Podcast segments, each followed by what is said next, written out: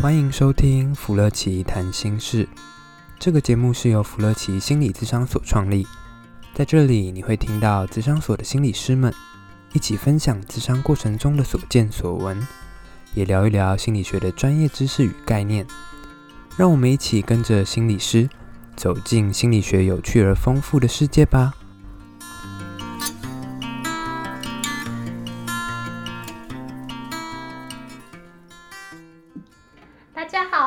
到弗洛奇谈心事的第三季，我们已经到了第十四集了耶！对呀、啊，终于好多哦。那我们在开始之前，小编可以请请求大家吗？如果真的有想要听的主题，千万千万一定一定要在下面的留言来留下你的想法，因为小编如果再再找不到新的题材的话，我小编可能真的要罢工了，救命啊！欢迎大家给我们更丰富的题材，或是有什么很想听的，快点跟我们说。或者是如果听到这一集，可能觉得好像自己想要听的内容还没有听到，或者是可能想要更深入了解的话，都欢迎在下面的留言来留下你的想法。留下你的想法的话，小编会在下面回应你，或者是在专门做一集来回答大家的疑惑或者是好奇哦。嗯，欢迎大家。那小纯老师，我们今天要谈论什么嘞？啊、哦，今天那个小编跟我讲的一个最近很夯很夯的那个韩剧，怎么办？这样大家会不会以为小编都没有在工作，是薪水小偷，都只知道一些电视上的东西？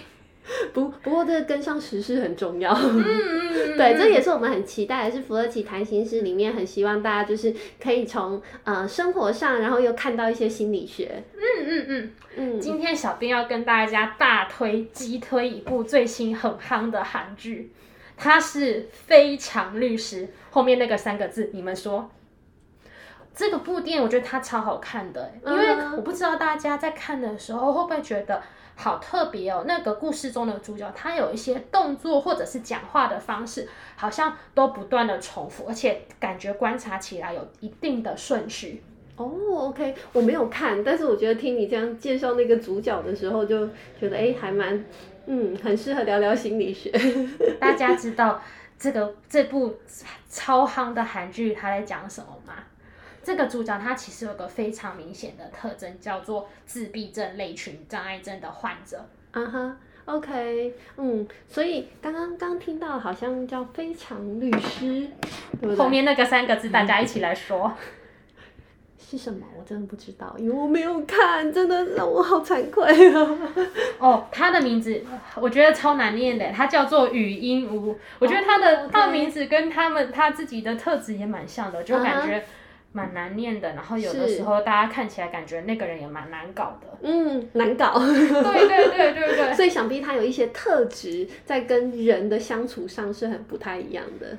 可能比较明显，不知道大家在看的时候有没有发觉他的行为啊？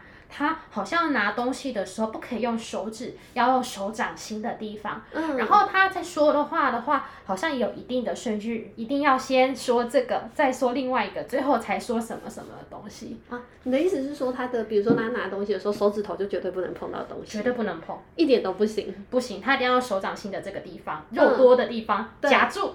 OK，嗯，然后他有一些很坚持的点就对了，他超坚持的。嗯嗯嗯。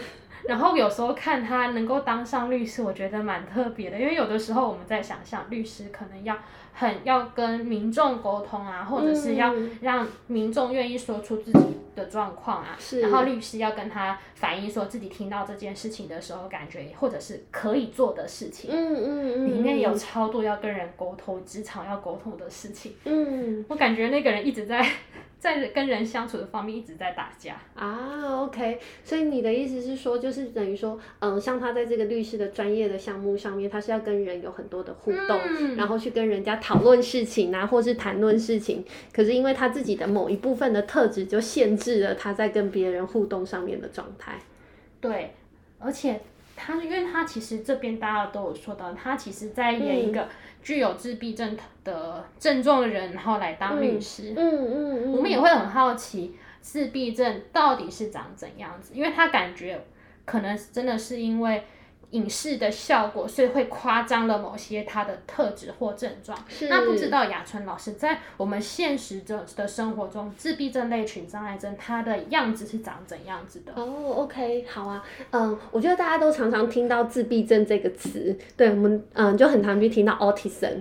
对，那其实，嗯，在心理学上啊，我们最新最新的分类，最新最新的分类的部分，它是把它分成一个叫自闭症类群。对，这是最新的 DSM-5 的手册的分类，但在 DSM-4 的时候，他还把自闭症跟另外一个特质叫雅斯伯格症，它是分开的。啊，我知道啦，柯文哲，对吧？柯文哲对吧？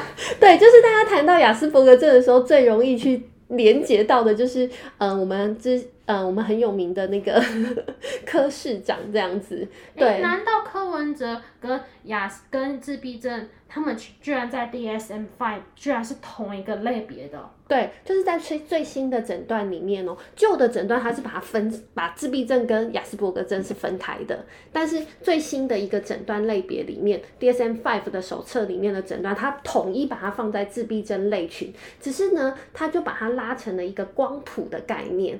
光谱就是从比较轻微或者是比较严重这样子，是有从零到十、一到十这种不一样的程度去看它这样子。可是柯文哲感觉起来一点都不像有自闭症的人啊，他明明就这么的健谈，而且他感觉非常的聪明，嗯、还当还是考上台大医的。对。然后在台大医院工作非常久，是外科的主任或者是急救的主任。嗯嗯嗯，嗯。感觉跟我们认为或是想象的自闭症。在角落画圈圈的蘑菇感觉不太一样。对，你刚刚讲这画角落画圈圈的蘑菇，我就有那个画面，就是在阴暗那边，就是整个光都暗下来的那一种，然后自己蹲在地上这样子。对对对对对，真的不太一样哎，我很难想象柯文哲这么健谈，而且他有的时候会发表自己意见的、嗯、这种人，是啊。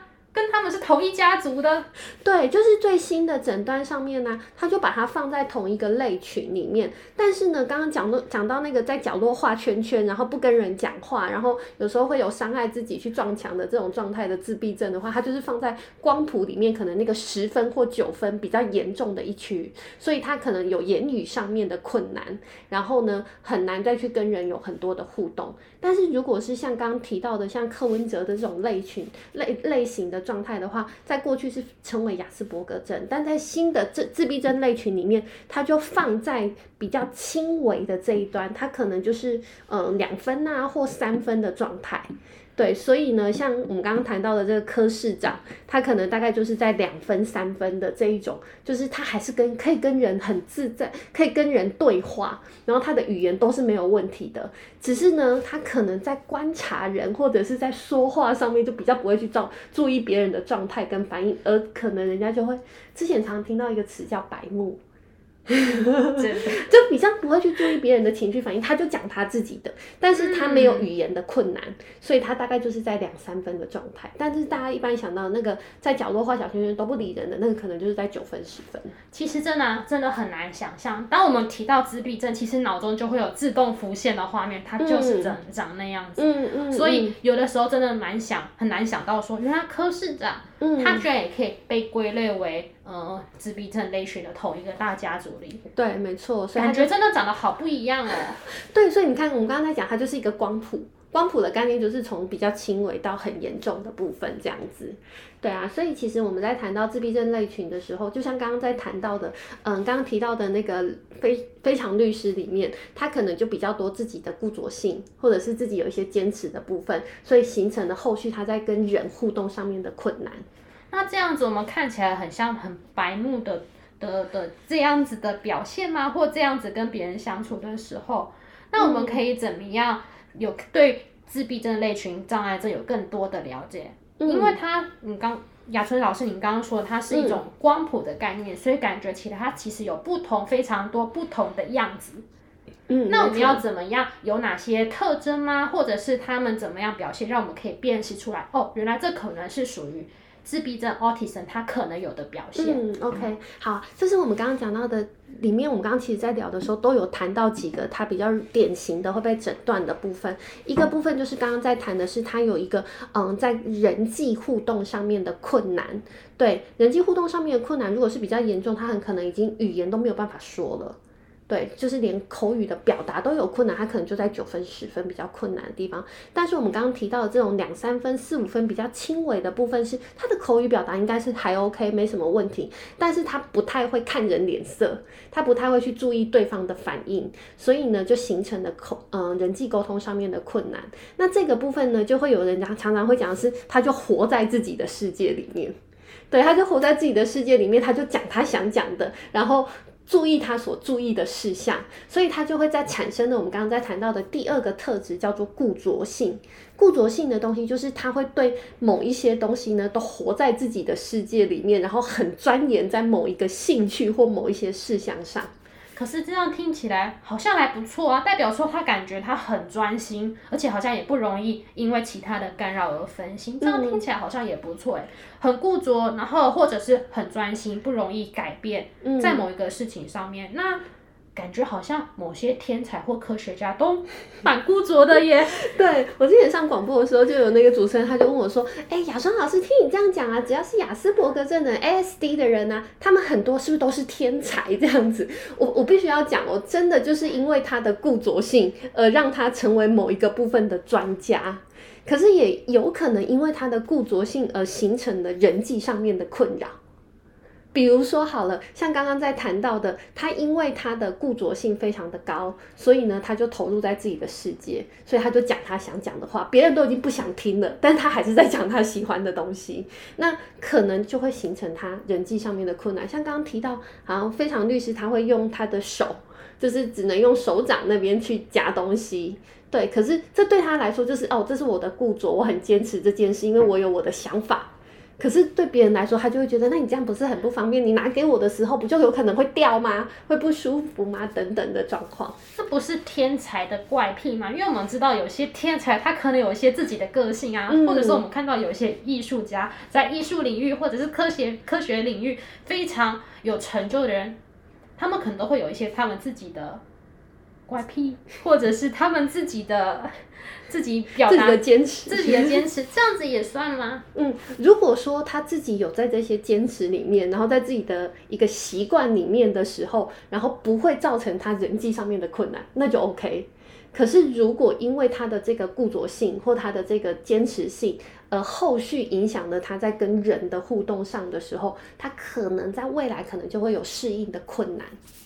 对啊，所以我觉得每个人的状态都有不一样，反而是我们怎么去跟这些症状共存，或者是我怎么在这个症状底下的时候，我还跟人可以维持一个稳定的互动，而不让这个固着性去影响到我跟别人的互动，这样是比较重要的。可是我还有一个好奇，因为有些天才他们可能会这样子，嗯、例如说科学家或者是一些某些专家，嗯，那如果今天有这样子的状况。是小朋友呢，因为有些小朋友他可能也对于某些东西也很坚持啊，嗯、例如说玩玩具啊，嗯、例如说堆积木啊、玩乐高啊、嗯、拼拼图啊，这些感觉很坚持或是很专注于某一个事情上面，这样子的行为表现，有的时候也蛮常看看到在小朋友的身上发生。嗯嗯嗯嗯嗯，对我我我我举几个例子让你们听一下，刚刚提到的这种。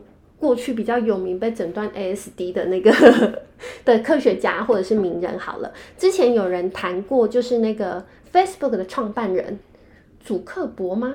马克祖克伯，祖克伯，对，好像他在之前有拍一部电影，讲他的那个成嗯发展的历程。资讯大爆炸吗？我不太知道哎、欸，不是生活大爆炸。对，然后嗯。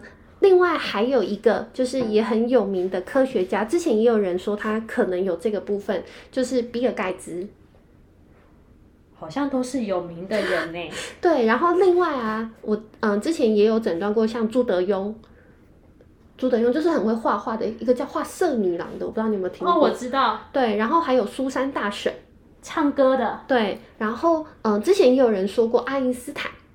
这个太有名了，对，他们真的，都是那一个领域的专家，而且是很 focus 在自己的专业上面的。可是他相对的也在另外一块，就是他都有显示他人际困难的部分。比如说像主克伯好了，他有一个状态就是，嗯，他在拍的那部电影里面就有提到，他大学是没有朋友的。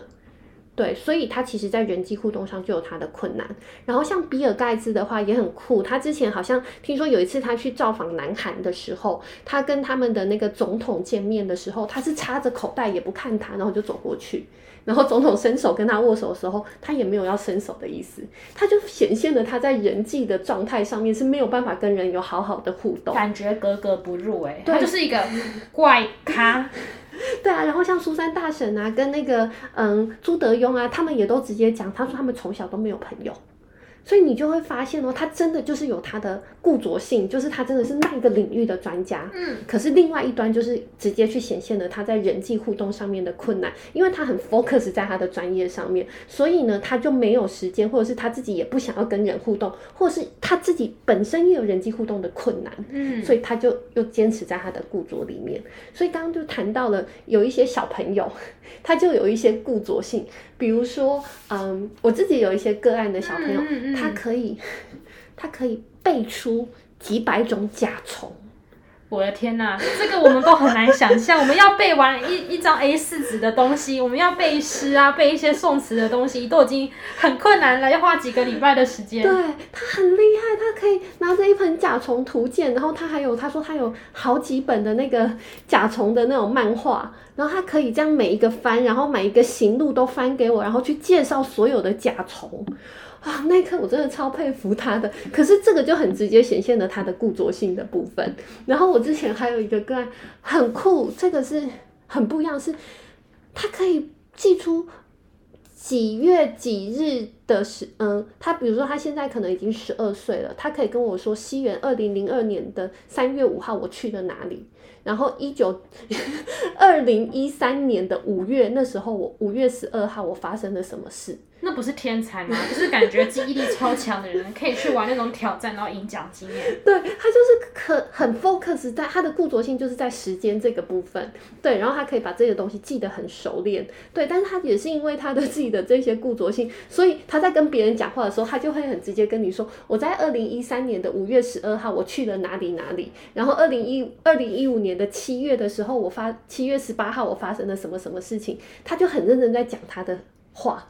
可是大家可以想象哦，就是他的同学，他的同学可能对这个没有兴趣，那不会觉得他就哦，你你你可以闭嘴了吗？这样子，对，就那个同学他没兴趣的时候，就会不想要跟他聊天。所以就像我刚刚在讲的那个讲甲虫的小朋友，他就是一直在跟同学介绍他所有的甲虫，然后他的甲虫发生了一些叭叭叭叭叭，然后他怎么诞生叭叭叭叭，很多细项的事情，然后去跟你介绍他的脚是怎么样，所以他是什么什么甲虫，但。他有这个专业，他有很 focus 的兴趣，没错。可是他每天跟同学见面的时候都在聊甲虫，然后他每天都在讲他的甲虫怎么了。大家想象一下，如果你是他的同学，小编。你会想要再跟他聊吗？我不觉得不会，因为我就没有兴趣，我就觉得很无聊。你可不可以换一个话题啊？我们想聊，我们想聊最近的卡通啊、动漫啊、其他的东西呀、啊。对，他就不会去看宝可梦，他也不会想要去看汪汪队，他就是 focus 在他的甲虫世界。所以你跟他讲汪汪队的时候，他就会跟你讲甲虫。嗯嗯，那真的蛮难聊的，就甚至完全都不想待在跟他待在一起。对，所以他就形成了他在人际互动上面的困难了。对，所以同学也不知道怎么跟他互动，然后他也嗯，就 focus 在他的领域里面，然后也不知道怎么去交朋友。听起来好像 autism 就是自闭症类群障碍症，从小就可以开始发现一些迹象了，而且好像也可以一直持续到大。对，就是这个状态啊。他如果一直固着在那个部分的时候，他就会再把甲虫研究的更透彻，所以变成昆虫学家啊。啊不，不会是昆虫，是甲虫学家。对，他就是真的是，嗯，我觉得对长大来讲啊，他真的变成甲虫专家也是真的还不错。可是这就可以知道，刚刚在聊的时候就会发现，他就形成了他在人际互动上面的困难。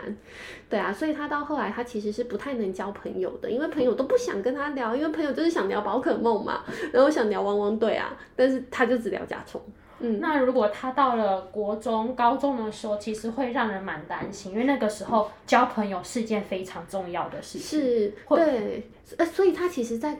二三年级的时候，妈妈就开始发现这个症状况了，就是他的固着性很高。本来妈妈觉得很棒，就是哇，他真的是超厉害的。可是慢慢的就会发现，哎、欸，他好像只跟人家聊甲虫，对。然后老师也在反映他有人际上面的困难，所以妈妈其实就后来就带他来做了智商，这样子。对啊，就是哎、欸，我们到底能不能去改变他的这些状态？那我们可以怎么做啊？因为有的时候，当小朋友发现这样子的特质，他记忆力很厉害，嗯、或是他可以很专注，有的时候家长其实是蛮高兴的，嗯、因为他感觉更加的用功，或者是更加有。某些跟其他小朋友不一样的特质，对，专长专长这样子，对啊。但是其实我们就比较担心，如果从心理学的角度来，我觉得，嗯，当然在教育的角度可能又不一样，或学习家长有可能他 focus 的点不太一样，对。但是如果是我自己猜从心理学的角度，然后儿童的发展上面的话，我就会比较担心，然后我就会觉得他的固着性可能就会后续延伸到，嗯，他的。情绪的固着，就是他坚持要怎么样，就只做那件事，没有办法松动，所以那个固着性是后续我们比较担心的，影响到他的情绪的发展或者是人际的发展这样子。那我们可以怎么做？因为有的时候可能现在还好，这个特质它不会有特别大的影响，甚至可能是某一方面的优势。嗯，但是可能听起来慢慢长大之后，到了不同的阶段，这个固着性或者是这种坚持吗？嗯，就会开始出现问题了。我们可以怎么样帮助这些？嗯。小朋友或者是大人，嗯，我通常会比较建议的部分，像我们在智商的历程里面，或者是嗯在互动的历程里面，我们就会比较在这个固着性上面，我比较用的词叫松动。对，松动不是打破，因为他的固着里面你没有办法打破，你马上去打破的话，会让他的世界崩坏，甚至于会造成他更大的一个冲突的形成。但是我讲的比较会是一个词叫松动，他的固着就是他很坚持那条线，如果是直直的，我就把它画成有点颤抖，它还是有它的方向性，但是它是可以松动的。比如说好了，他就很喜欢聊甲虫嘛，对不对？我们一样可以跟他聊甲虫，但是偶尔可以来跟他聊一下金龟子。哦，对，就是昆虫类的慢慢的扩展到不一样的动小昆虫上面，对啊，嗯、也有甲虫硬硬的。那乌龟可不可以聊一点点？对，就是让它增加它的视野，不要让它只做某一个很单纯的事项而已。对，让它去松动，去打开它的视角。所以如果他想聊甲虫，OK 啊，那我们就可以嗯顺着它的甲虫之外，再去增加一点点。金龟子的小故事，再增加一点点瓜牛的小故事，因为反正他们都是壳硬硬的，oh. 对，然后去增加它更多的昆虫图鉴，把它的视角打开。对，所以当它在打开的状态里面的时候，就可以慢慢的去松动它。那它可以了解甲虫之外，它也愿意再去多认识其他的动物或其他的昆虫。这是我举的甲虫的例子。那像那个路灯的也是一样。对，除了路灯之外，哎，那我们路灯可不可以再往旁边再散开一点点？对啊，那有没有 LED 灯啊，或者是房间的灯啊，不同的地方啊，或者是冷气啊等等的，就一直去松动它，去打开它的视角。那如果他专注的是颜颜色怎么办？嗯，你说某一个颜色吗？对啊，还是他就喜欢看颜色，他就只专注在哦，这个原来这个是红色，这个是黄色，他可能就只看颜色，没有看那个背后画的情境啊，或者是地点，嗯、那这种感觉又蛮困难的。嗯，所以如果是颜色的话，我们就可以说哦，红色的花。哦，再加的花哦，对，那这个花就可以再从不同颜色的花，就在或者是不同的种类的花，然后红色是不是还有不同的花？就把那个顺着它的东西里面再去打开它的视角，那那个状态就是我在谈的松动的部分。嗯，对，一直去打开孩子的视角的时候，他的一个松动性就会越来越高，他就不会那么高的一个 autism 的固着性，然后 focus 在自己的世界。那当他打开了他的视角的时候，他就会能够去慢慢的只注意。自己的世界之外，也去看看别人的世界了。嗯，好像有的时候，因为他可能一头就栽在某个世界里面，我们需要帮他提起来一下吗？或者是让他的世界让他看到有不同的世界，或是不同的样子。嗯对，那这样子的话，我觉得对后续人际最大的帮助是，他就不会只在看自己了，他可以慢慢去看，哦，原来别人也会喜欢不一样的东西，哦，原来他喜欢的不是甲虫，原来他喜欢的是蝴蝶，哦，对啊，我觉得这是一个比较重要后续的概念啦，对啊，就是去打开他的视角，那他才愿意去注意别人的世界，那他的人际互动上，他才能够去注意别人的反应等等的，嗯，那除了心理咨商或者是心理治疗之外，因为有的时候。可能会想说。那如果吃药的话，会不会要好得快一点？哦、，OK，哦，我觉得这是一个 Autism 很重要的一个概念，或者是很多人在谈到身心相关的议题的时候，都会觉得药物是不是能改变它？但我们一定要谈一个东西是，目前针对 Autism 的部分，尤其是我们刚刚提到的这种固着性啊，或者是人际上面的困难的部分，目前是比较没有药物在针对这个部分，因为其实药物可能在治疗的是他后续衍生的情绪困难。比如说，有的小朋友，比如说他就是太太 focus 在甲虫了，然后后来他就没有办法跟同学互动，形成了人际霸凌。人际霸凌之后，他可能就有拒学的状况，不去学校，高焦虑。所以在这个高焦虑的状态里面的时候，医生可能就会开药，是针对他的 autism 后续衍生的焦虑或忧郁，但是他没有办法去治疗他的嗯人际互动啊，或者是他的固着性，反而这种人际互动跟固着性就需要靠智商了。听起来可能有药物，但是药物只是针对其他的旁支的部分，并不是主要自闭或者是 autism 的状况，而是他可能的情绪的困难。嗯，所以感觉有点像是我们在吃感冒，本身的症状要靠抵抗力，但是可能药物只是帮他减缓一些我们不舒服的症状。是没错。对啊，哦，感觉好像天才有天才的为难，为难。天才的小时候好像也不一定是幸福快乐的。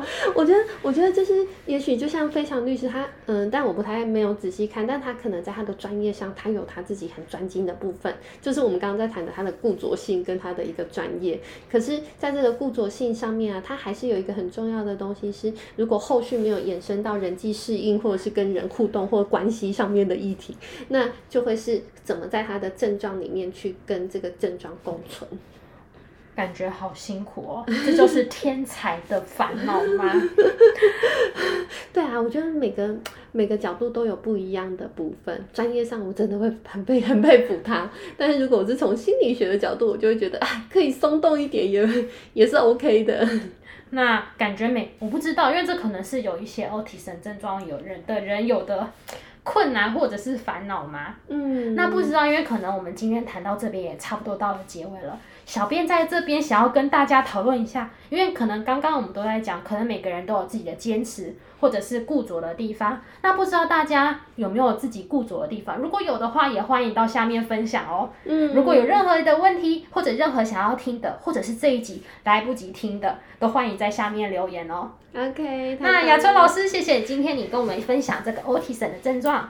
好，谢谢，谢谢大家。好，谢谢，拜拜，拜拜。